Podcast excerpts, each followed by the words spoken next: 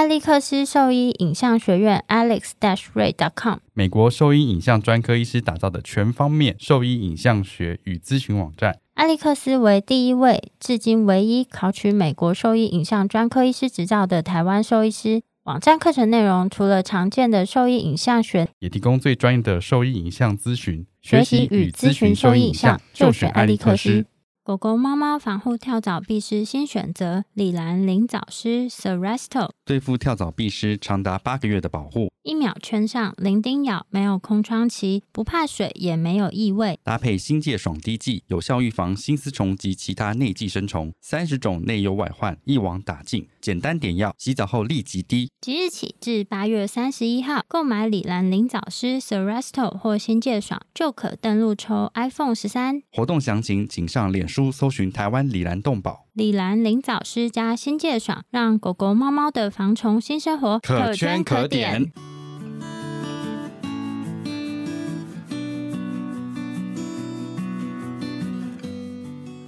你现在收听的是 Wonder Vet Talk 超级好兽医的闲聊时间，我是兽医师林哲宇 Steven，我是兽医师萧慧珍。在这边，我们会用轻松谈论的方式带给大家一些简单的有趣。哎，我忘记是什么了啦，我要看一下。带给大家一些简单的、正确的小动物相关资讯，也会和大家分享兽医师日常发生的有，生有趣事情哦。靠，好烂哦！怎么会讲这么破破烂烂的？我的天哪！一百五十集嘞！对啊，怎么会这样子？再给我一次机会。你讲啊。我是兽医师肖慧珍，在这边我们会用轻松谈论的方式带给大家一些简单而正确的小动物相关知识，也会和大家分享一下兽医师日常发生的有趣事情。哎，我这个没看，因为我点不出来。不管，我会把这全部放上去。你真的很烦 哎！我来剪。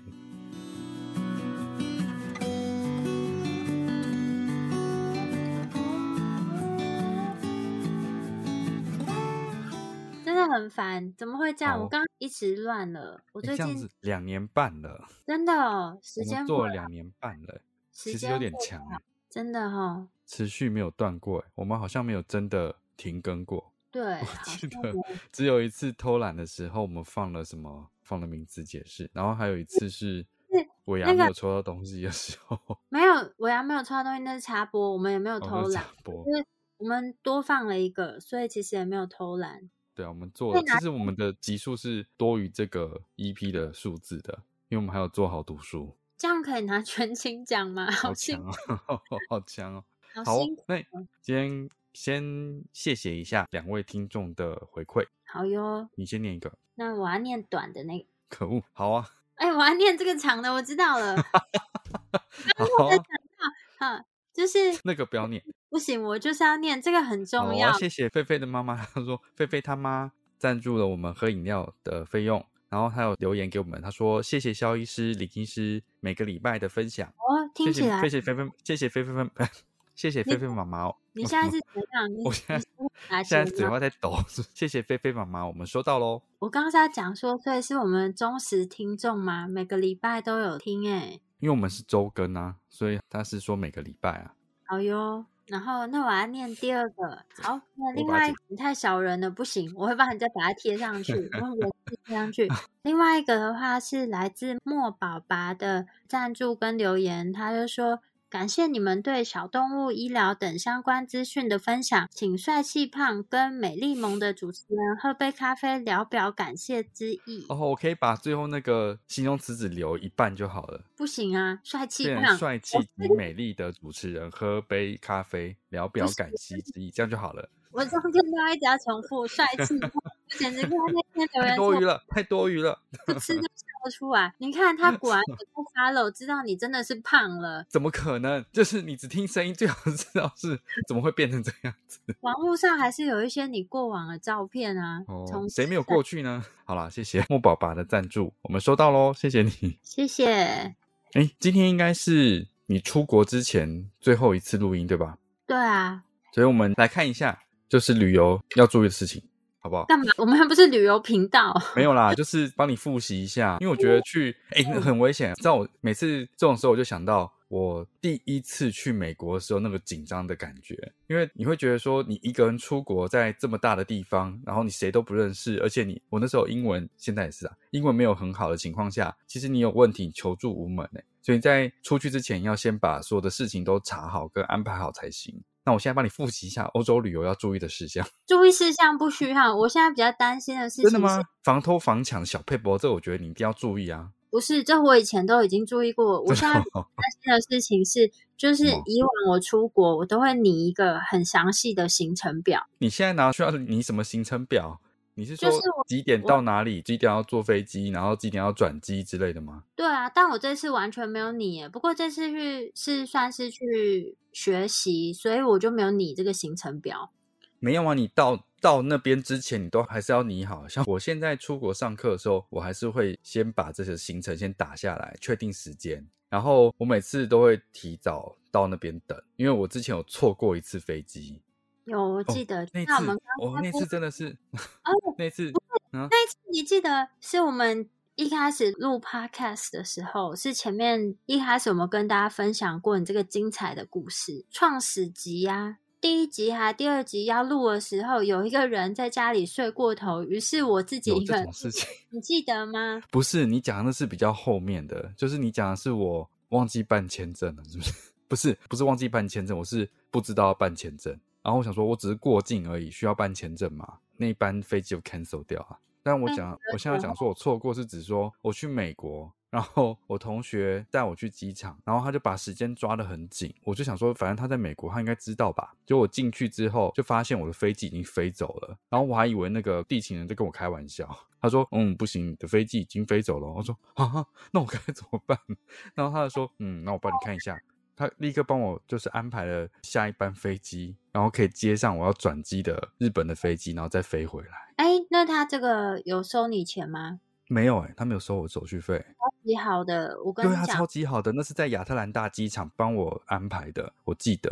真的是运气很好，非常好。那个地勤人员人非常好，他看到我很惊讶，因为我在想，我那时候想说开玩笑的吧，因为他讲话语气非常的。轻松吗？呃、对，轻松。然后他说：“哦，不行哦，你的飞机飞走喽哦，所以你要把你的行程还是要先排好。”我觉得我好好拟一下好了。我现在都还在收行李，因为你知道，以往我去这么久的，就是出国这么久，我仔细想想。就其实每一次就是，要么就是不是只有我一个人去，要么就是目的地有其他朋友在那边。嗯、然后这次就只有我一个人去，所以我就一直想说，我是不是漏带什么东西？然后再加上这次去的国家消费非常的贵，你知道它可乐多少钱？可乐哦，可乐。我现在目前看到最贵的应该是台湾的饭店，一小瓶是一百块，比这个贵。真假的？我说是那个铝罐装的那种。我上网看他们写说。就是可乐一罐是一百二十五块，是瓶装的吗？我不是很确定，因为我平常没有在喝可乐。但不管是什么装，都很二十五块，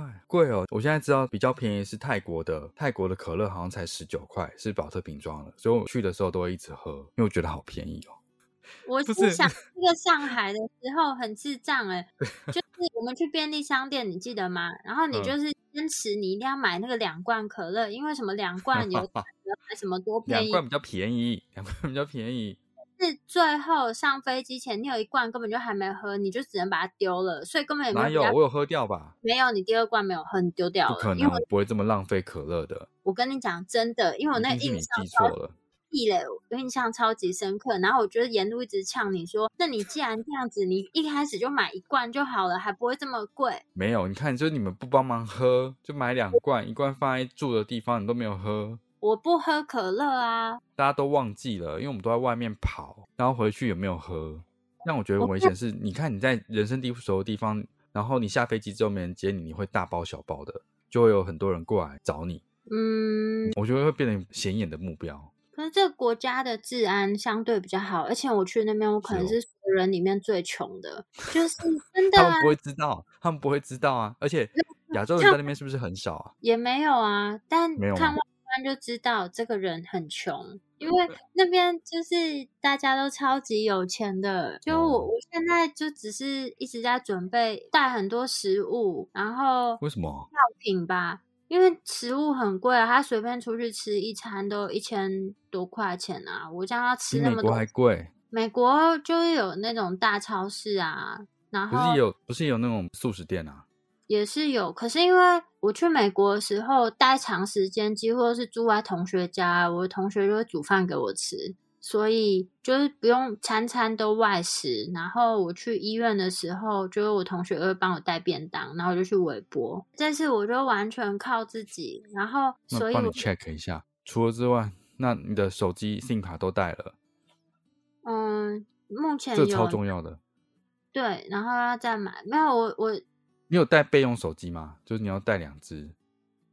没有哎、欸，我没有带备用手机、欸。我觉得要带一只备用的手机。因为你 SIM 卡有两张嘛，所以你假设真的一只不见的话，你还有另外一只，不然你到时候要在那边买手机哎。就这倒是还好啦，因为毕竟你知道苹果的手机全世界价钱都差不多哦，是吗？对，所以这是唯一一个我觉得好像稍微可以接受的事情，哦哦哦、因为至少在全球、哦、全球的价钱不会落差太大。但是我现在的确是不需要再买一只手机啊。我说你备用机带着，避免它坏了。对啊，然后这边有说，如果你到那边的话，要要小心的事情，就是有人问你路，你要特别小心。不会有人问我路啊，那个 没有啊，就是你要赶快闪啊，因为亚洲人、欧洲人长得不一样，所以如果有人问你路，就就是一定意图不轨啊。这个国家还好，因为我去瑞士，瑞士也不会推销东西。不会，我去那个西班牙的时候，就有一段过程，我觉得有一点可怕，就是因为我知道西班牙治安蛮不好的。所以其实我们沿路就是贵重物品，其实都有保，就是藏的很好。但是不知道在哪一个时间点，就我同学的背包，就我们明明周边都没有跟别人碰撞啊，或什么之类的，嗯、然后但是他的背包就被别人打开了，这么厉害？被打开，开到里面的袋小袋子，哎，然后我们两个正在路 边吓出一身冷汗。怎么这么厉害？你知道，我平常在一般在路上走或是骑车的时候，因为我可能前一个动作是。拿钥匙或者是放钱包，我有很多时候包包都是开的，是我自己开的，然后一直到家里才发现它没有关。可是我的钱包、手机、钥匙都还在。但我同学就说他刚没有开啊，所以我也不知道。反正我不知道是他忘记了，我也不知道哎、欸。反正我觉得我们出国没有遇到太糟糕的事情哦，但有一个事情有点糟糕。我们那时候是用那个订房网。订了一个名，就是好像是用 Booking 吧，订了一个住的地方。嗯然后等我们都已经回国，而且我我同学先回国，然后我再去另一个国家玩的时候，就他就收到房东寄来的信。哦，你说那个他多收你们钱，诬赖你们偷东西这件事情？对啊，诬赖我们偷他的毛巾呢？谁要偷他的烂毛巾啊？说臭死了，还偷你毛巾啊？超级生气的，就是他一开始都没有给我们毛巾，而且我本来就不太敢用他们给的毛巾，我就自己带毛巾，然后就是。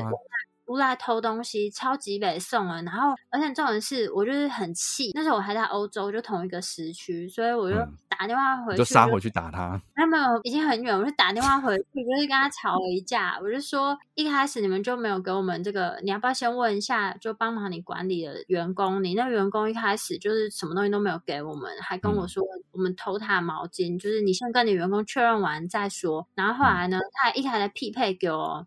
那后来他发现了，是不是？他发现了，他还说什么？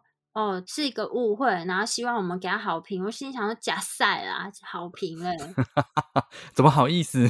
对啊，我还记得那时候我正在阿姆斯特丹，他跟你说：“哦，对不起，我们误会了，请给我们五星好评哦。”之类的，我在气炸了。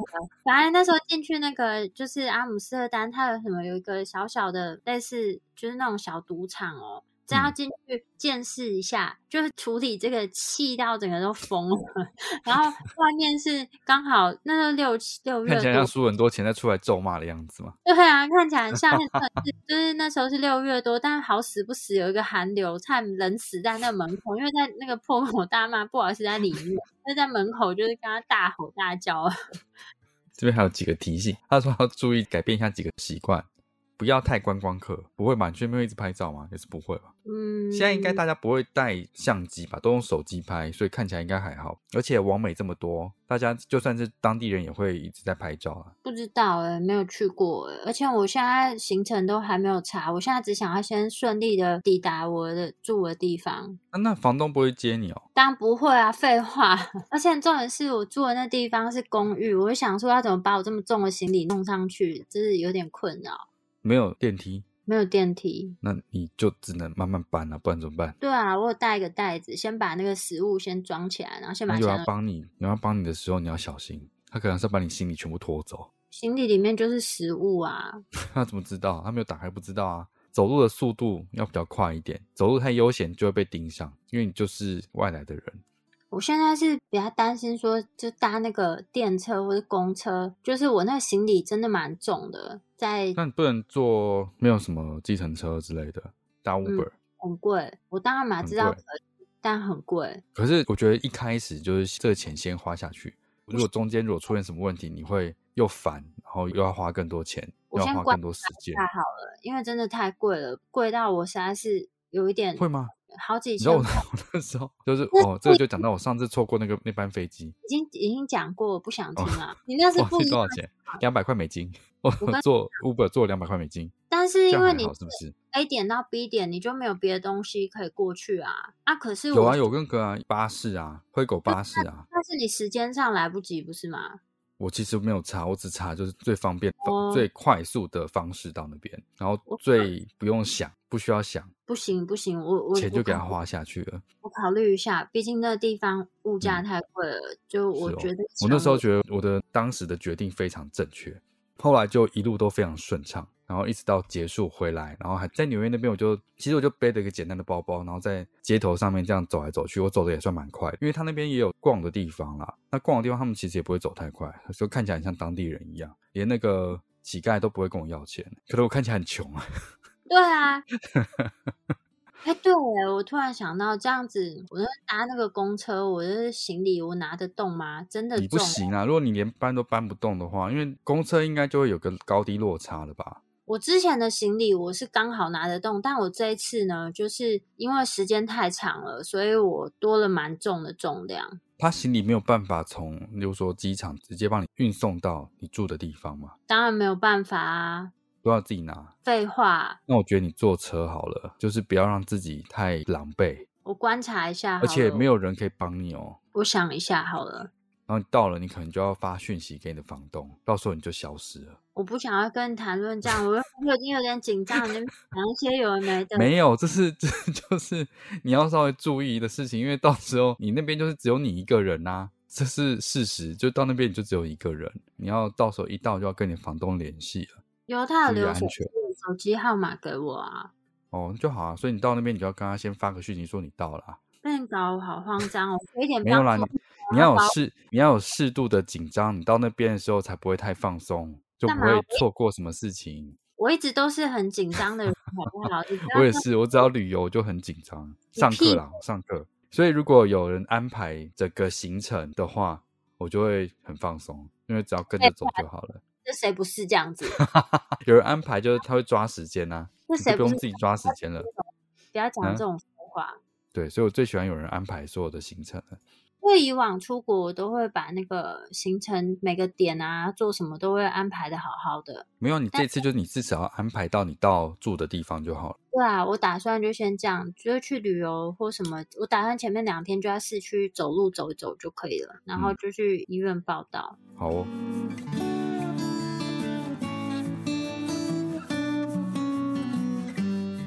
我是会思考的狗，小动物行为兽医师许丽宁。你现在在收听的是 Wonder Vet Talk，超级好兽医的闲聊时间，最专业的小动物知识 Podcast 频道。在欧洲、美洲，他们用药的方式，有没有想过他们那边一开始的立法方式是怎么样的。但是很感觉，就是这件事情应该是很自然的才对啊。嗯、就是不管是我，我有点好奇。嗯，就是就我们以前在上药理学啊的时候，嗯、或是临我们是没有临床药理学啦，我们只有药理学。然后基本上我们就是直接开始学这个药物的怎么样啊，嗯、怎么样机制？对，嗯、但是关于就是药物的法规这个部分，其实我记得上课好像没有过多琢磨，哦、然后都没有。我不晓得其他学，哎，你们也是吗？我们是没有，没有，完全没有。就是学校课程里面其实没有讲到动物用药的法规，或是用药这件事情是有什么规范，跟它在台湾这个地区现行的法规是怎么样，完全一无所知。哎、嗯，在念书都没有哎。说实话，我是不晓得其他国家是不是也是这样。然后这是第一点，然后、嗯、第二点是在我们努力在学习疾病啊、嗯、跟治病的。就是学习过程，不管是从学生或是到成为兽医师之后的这个角色，嗯、从来没有想过我们是否可以使用这个药物，是需要去争取，嗯、或是并没有想象中这么容易。所以我觉得这一次的这个事件啊，不管是对于临床已经在职业的兽医师，或是还在念书的学生们，怎么讲？我觉得算是一个兽医界的大事件啊。觉得今天不管他后续的结果，应该是台湾的大事件吧？不是只有兽医界，就是今天这件事情，应该是因为长久下来法规没有人去更动，没有人去修法，所以才导致现在的这个结果。但是我觉得有没有人去修法这件事，应该不是说哦，我要修法这个法就一定会有人去做，就是也是要看。可我就想说。重视的程度，嗯、第一个是就是有没有讨论度嘛，然后被重视的程度，嗯、然后以及是不是有，嗯、应该是立法委员他们有没有去争取要修法这件事，并不是说你说修法这件事情就一定就是可以达成，其实中间要透过很多的过程，然后再来就是我们一般民众。基本上来说，就像我们选举啊，我们就是选出立法委员，那立法委员他们才能去做后面的这些事情，所以他们才是在这个事件上真的有执行力或是推动力的人，但我们是没有的。不管我们今天是律师或者一般人，都是没有的。就退回在学的学生这件事情好了。我觉得他们像在美国，他们在一般在受医教育的时候，我觉得他们应该有真的讲到法规这一块。为什么这么说？因为我们在做像去上那个 CCRP 这个学程的时候啊，因为我们都学的是学理的东西、治疗东西，但最后其实是有说，哎，你必须要去了解一下你现在所处的州的法律。是怎么样去规范的这件事情？是一开始，但是我意思说，他是在开宗明义的，就是介绍。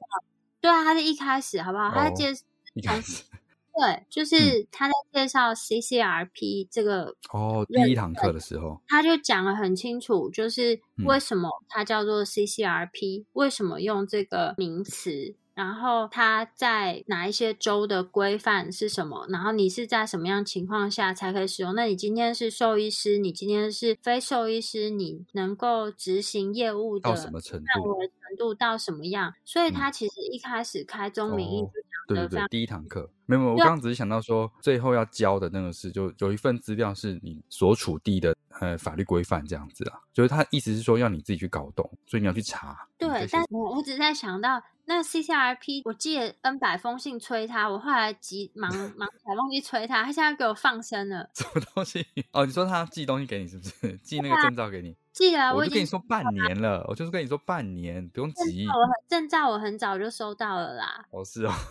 对对对，是别的事情，我只是突然想到把它写下来，免得我又忘了。反正就是，我觉得，所以其实他们都还是有这个在教育这块，对于你生活其实非常切身的事情，他还是会把它放在他的学习里面。可是，的确在台湾这个部分好像是缺乏的。台湾的老师们、教授们、非临床教授们，他们其实是没有职业的经验，所以对于这些法规，因为不是切身的事情，他们其实或许也没有去了解这件事。对啊，我觉得他们，所以他们知道的可能跟学生也差不多，甚至有的可能比学生还少。这个我就不知道了，只是我，所以我应该是要呼吁，一个是我是觉得我当学生的时候是没有去思考过用药这件事情。会有会遇到阻碍，应该居然会遇到阻碍。原因是因为我觉得老师教给我们这些知识，那我是可以直接应用在后续的职涯里面的。那这个是非常理所当然的事情，就没有想到这个其实并不是理所当然的事情。就是应该哎，他们都已经规划好了，二十年前、三十年前他们都是这么做的，所以到现在的情况，我也应该也是可以很安全、很理所当然去做这件事情。但其实并没有，就是随着时间推移，根本法律的部分、法规的部分根本没有持续在进步。我觉得这是制度上有一些问题，因为我觉得国外他们是你只要。你的医疗进步到一个程度，那它的法规会随着与时并进。他们应该是有一个团体监督者，或者是团体会去推动类似的法律，让你们的职业或者是业务的执行是更顺畅、更合乎规定的。像 CRI 这个私人的团体，他们就是在做动物的物理治疗这件事情嘛，他们有在开课。那同时，他们也有在推动某一些地方，让物理治疗师可以合法去执行小动物的物理治疗这件事情，所以他们是有在做这些事。那我不太明白，台湾就连动物用药这么基本的事情，没有人在推动，到底是应该是谁的责任，应该去做这件事情？所有的工会不是应该是帮兽医师去争取这一些基本的用药权利的吗？在想你讲的有一些话好像合理，又不是非常合理。然后我觉得我讲的蛮合理的啊。就是我刚刚是有这样的疑惑啦，因为以前真的就完全没有想过我们在做的事情是没有。应该是说很多事，就有一些事情是没有法源依据。然后就是我要讲的事情是，就像你刚刚提到的啊，就在学校教书的老师，其实有一些是没有在临床职业的经验。然后再者就是学校其实就是一个学术机构，所以在很多的用药或者什么的规范下，它其实是一个相对比较没有受到。到这么多管制的地方，我觉得制度上应该要从学校开始有一些变革才对。我觉得你现在在讲的是两个事情，第一个的话是指在学校教书的老师，他。有没有临床经验？是否会对学生有影响？跟他们有没有办法推动或制定法规，这是完全两件事情。因为他们是没有办法去制定的。嗯、只是我觉得，就是在学生时期，目前以台湾的一些困境啊，或者像这种法规的情况，应该要让学生有所知道，然后这样子不会，才不会突然觉得有很大的冲击吧。你说，哎，太棒了，我毕业了，然后结果要面临的是更多问题。对对对，就是就我觉得这这事情很可笑的是，如果你今天没有执照，你做了类似动物医疗事情，你就是密医，会被开罚吗？会啊，会开罚，但罚金不多啊。之前不是新闻有一个在台北市哦，也不是偏僻的地方，嗯、还是新北市，嗯、反正就双北地区啦。嗯、然后就有一个密医。执业多年，但他其实根本没有兽医师执照。最后呢，他就是被罚了几万块钱而已。我记得不是一个很高的数字。然后他后来重启无照，又开了一间新的医院。就是他可能要有兽医师愿意跟他合作或是挂牌，所以他又开了一间新的医院。嗯、我只是觉得今天你有这个证照，反而绑手绑脚，然后他没有赋予你更多的权利，但他给你更多的刑罚，这样好像不太合理吧？我要讲的是，你就是变成你跳入一个限制更多的窠臼里面。本来以为这张执照政府的法规可以保障你拥有整治动物的权利，但其实并没有。有啊，的确是有啊。但是你只可以，你你只可以用以前的那种古老的动物用药。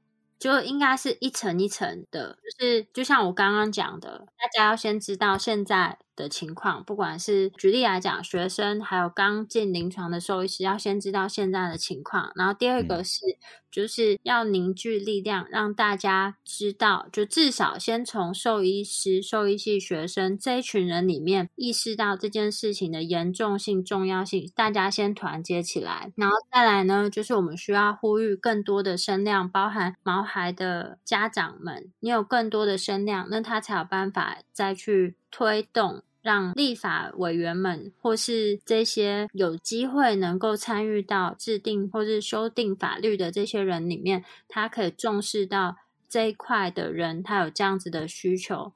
那这个才是目前我们可以做的事情。然后兽医的这个团体，他先团结起来，把大家的意见统一，让工会或是全联会作为这个群体的代表，然后再配合就是大众对这件议题的重视。那上面的人他才会愿意去为这个议题去做一些付出，我觉得应该是这样层层上去的。然后至于学校的老师们有没有临床经验，我觉得这个倒是其次，因为有很多没有临床经验的老师，其实他也把我们的很多学科教得很好。然后只是我觉得还是除了这些老师以外，也希望加入更多具有临床经验的。老师能够让我们在学生时期就知道现在临床到底是什么样的情况，所以并不是说他的老师全部来自于非临床或是基础的老师，就是希望能有更多的师资。那我觉得从我们以前读书到现在，学弟妹他们的老师们其实已经越来越往这个趋势走。所以我觉得现在他们学习到的东西一定是比我们以前更多更广，觉得蛮好的，很幸福诶。因为我觉得这个议题就很大，每个人都希望这件事情会改变，可是就没有一个方向。大家都知道要改变，但不知道要怎么样。但我觉得刚刚那样子听起来是比较合理，一步一步的方式。但我也不是很了解，这样对不对啦？就是我目前从最近嗯，兽医师们然后前辈们发的文章看起来，应该是走这个脉络，是有机会成功。那刚好这次事件也闹得沸沸扬扬的，所以有更多立。法委员啊、议员啊，或者什么，就是为人民喉舌的这些选出来的代表们，他们可以在就是媒体，或是真的进到一些就是机关里面去做一些可以推动的事情。如果今天只是在兽医圈里面，大家很热烈的讨论，那说实话，就是同温层里面讨论，其实也没有办法改变什么事情，因为人很多啊，不可能全部聚在一起嘛。所以简单的。来执行的话，就是各地区的工会先收集各个地区兽医师们的意见，然后工会的会长们，就是这些头头，再聚在一起，再讨论出一个共同意见，然后再来就是再跟全联会的会长一起在网上呈报，这样子。对啊，大概是这样子吧。对啊，但是你说大家是绝对不可能全部人都聚在一起的啊，所以他才会需要这样一层一层的机构嘛。我觉得目前就是因为我们看到，说实话，就是同温层的想法啦。我觉得目前大家想法都是一致的，但不晓得是不是有其他不同的声音。然后我们要怎么样去统合这些意见？是有可能透过一些投票啊，或者什么，让他知道，哦，我们多数人的意见就是这样，而不是只有个别去写一些文章啊，或什么之类的。应该是有一个很明确的，比如说像以前我们希望。达到一些目标，我们就会去联署，然后我们就看联署的人有多少之类的，然后多数人的意见希望是这样子，那是不是有机会可以先从这个方面先开始？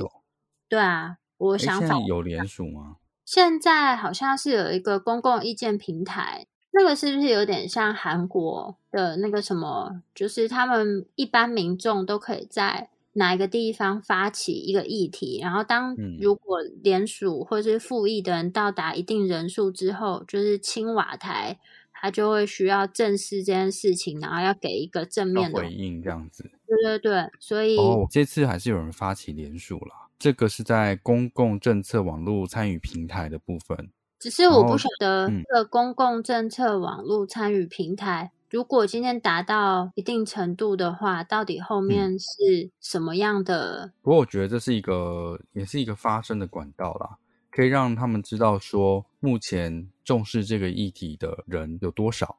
那至少他们必须要有所回应，他们必须要正视这件事情啊。所以现在有这次的标题是“改善兽医用药制度与保障毛孩宠物用药权益”这个标题。那里面有写出这一次的诉求的内容。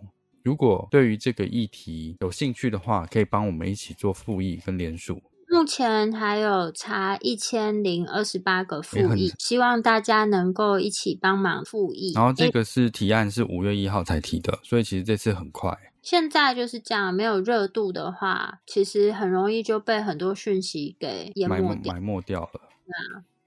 里面是有写说要把这个处方签释出，然后因为有事主或是不是事主。哦说什么就是把一颗多少钱的药啊，就是赚取暴利或什么之类的，就像刚刚聊天聊到的啦，就是今天这个药物啊，到底收多少钱啊？跟这个药是不是需要经过药师？我觉得或是要把这个药物再透过一个。药师来规范或什么，或是处方签到药师那边再拿药，这个事情就是可以分成两个部分。嗯、第一个就是，如果你今天是对这个费用的方面就是有意见。嗯那其实应该要申诉的是说，或是你希望诉求的目的，应该是希望动物的用药或者药物的费用是有一个公开透明的标准。嗯，那不希望说在不同的地方药物的费用是有很大的落差。这个的话，其实你是要针对这个议题去讨论。那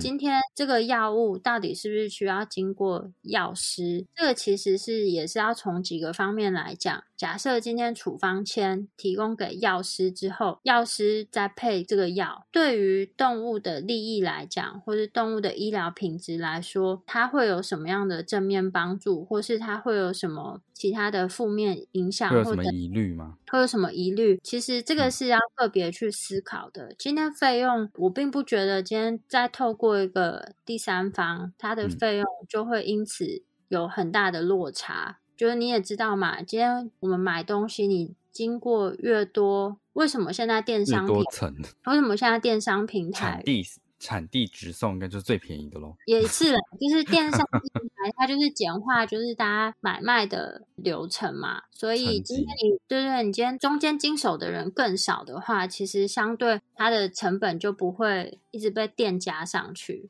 你如果今天又经过一个另外一方，这个费用真的会有效的降低吗？再来就是你拿到这个药物，呃，你如果你只是去药局买这个药，这个药真的是动物需要的吗？或是它的剂量真的是符合这个动物的需求吗？它真的有达到一个监督的情况吗？就像我们看到、嗯、陈若芷兽医师。陈若芷兽医师，他是兼具药师跟兽医师两个身份啦，所以他针对这个议题有发表了一些看法。他是药学系毕业，取得药剂师资格之后，后来才来念兽医系，然后目前呢、嗯、也是取得兽医师资格，正在临床执业当中。那我觉得里面呢讲到一个，其实他之前这个议题啊，就是每几年大家就会再讨论一次。但是其实都没有一个很好的进展。嗯、那我觉得里面讲到一个蛮重要的点是说，就是在欧美国家，其实药局它是没有办法买到处方药的。然后他们在给药方面其实是很严格，在执行处方类的给药，像抗生素啊这类的物品，其实是绝对没有办法取得。但是其实目前呢，在台湾很多人他们自己去药局是可以。直接购买到处方药的，而且是很轻易购买，嗯、而且价格其实并不昂贵。这样子，再透过一个另外一方，真的有达到监督的，没有，就是就连人的这部分的规范都已经这么松散了，我随便都可以遇到这样的事情。你觉得动物的用药在这种情况下会有得到多好的监管？我存疑啦。嗯，如果今天是他这个规范啊，其实是行之有年，而且执行的非常好。其实我也是蛮乐见有这样子的合作，嗯、因为毕竟不是每个人的嗯、呃、用药标准，说实话都是一致的。然后，如果今天有一个很好的制度，它能够套用在我们现行的用药上，那我当然也是觉得。很好，因为毕竟有更好的规范，那后面大家才可以做减少一些医疗滥用的情况啦。但是目前看起来，很多都只是在讲很空泛的话。我们要促进动物福祉，问题是你实际保障动物用药，促进动物福祉，这种做法呢？没有，对啊，没有具体做法，就是喊喊口号啊，喊喊口号，嗯、我们也是可以讲的很好听啊，不是吗？对。所以我觉得这件事情就没有具体做法之前，只是讲什么这些远大的理想，好像其实不管对谁来讲都没有太大的帮助啊。嗯，我觉得兽医师真的好可怜哦。重点是，就应该是说这件事情引起最大注意的这一天。这是不是一件开心的事情？但是就是是在所谓的国际兽医师节。嗯，这一天反而是各大兽医师的版面都在讲，就是目前兽医用药的困境，然后很想要加入这个议题里面发表一些言论，但当天就是被门诊挤得完全无力，我真的快要虚脱，超级超级累。再讲一次，到公共政策网络平台，目前呢，针对这个兽医用药的困境，就是在公共政策网络参与平台上面有一个议题。标题是改善兽医用药制度与保障毛孩宠物用药权益。那在这个提议的内容里面呢，写了蛮多的说明。如果你阅读完之后复议这个内容的话，也麻烦你在上面参与复议，那才可以让这个议题可以更被大众重视跟看到。哎，最后最后就祝你一路顺风喽。好哦，好，下次听到我的声音，应该就是。下一集啊，我们有存档啊。对，好好白痴哦，白痴哦，就是下一集啊，白痴哎，对对对，好，那就是如果到那边一切都顺利的话，希望我们可以跨国连线，跟大家分享一下我在那边医院学习的经验。我我猜你一定会有拉肚子的经验，再跟大家分享。一定不会，我这次带了，你有带止泻药是不是？带止泻药，我明天还要去喝一些。Oh. 好哦，如果说对我们分享的内容有兴趣或是有疑问的话，都可以上我们的网站，我们的网址是 triple w 的 wondervet 点 com 点 tw，或是 Google FB 搜寻 Wondervet 超级好兽医都可以找到我们哦。如果喜欢我们的节目的话，可以在收听平台的赞助连结，请我们喝一杯饮料。好哟，那今天的节目就分享到这边，拜拜，拜拜。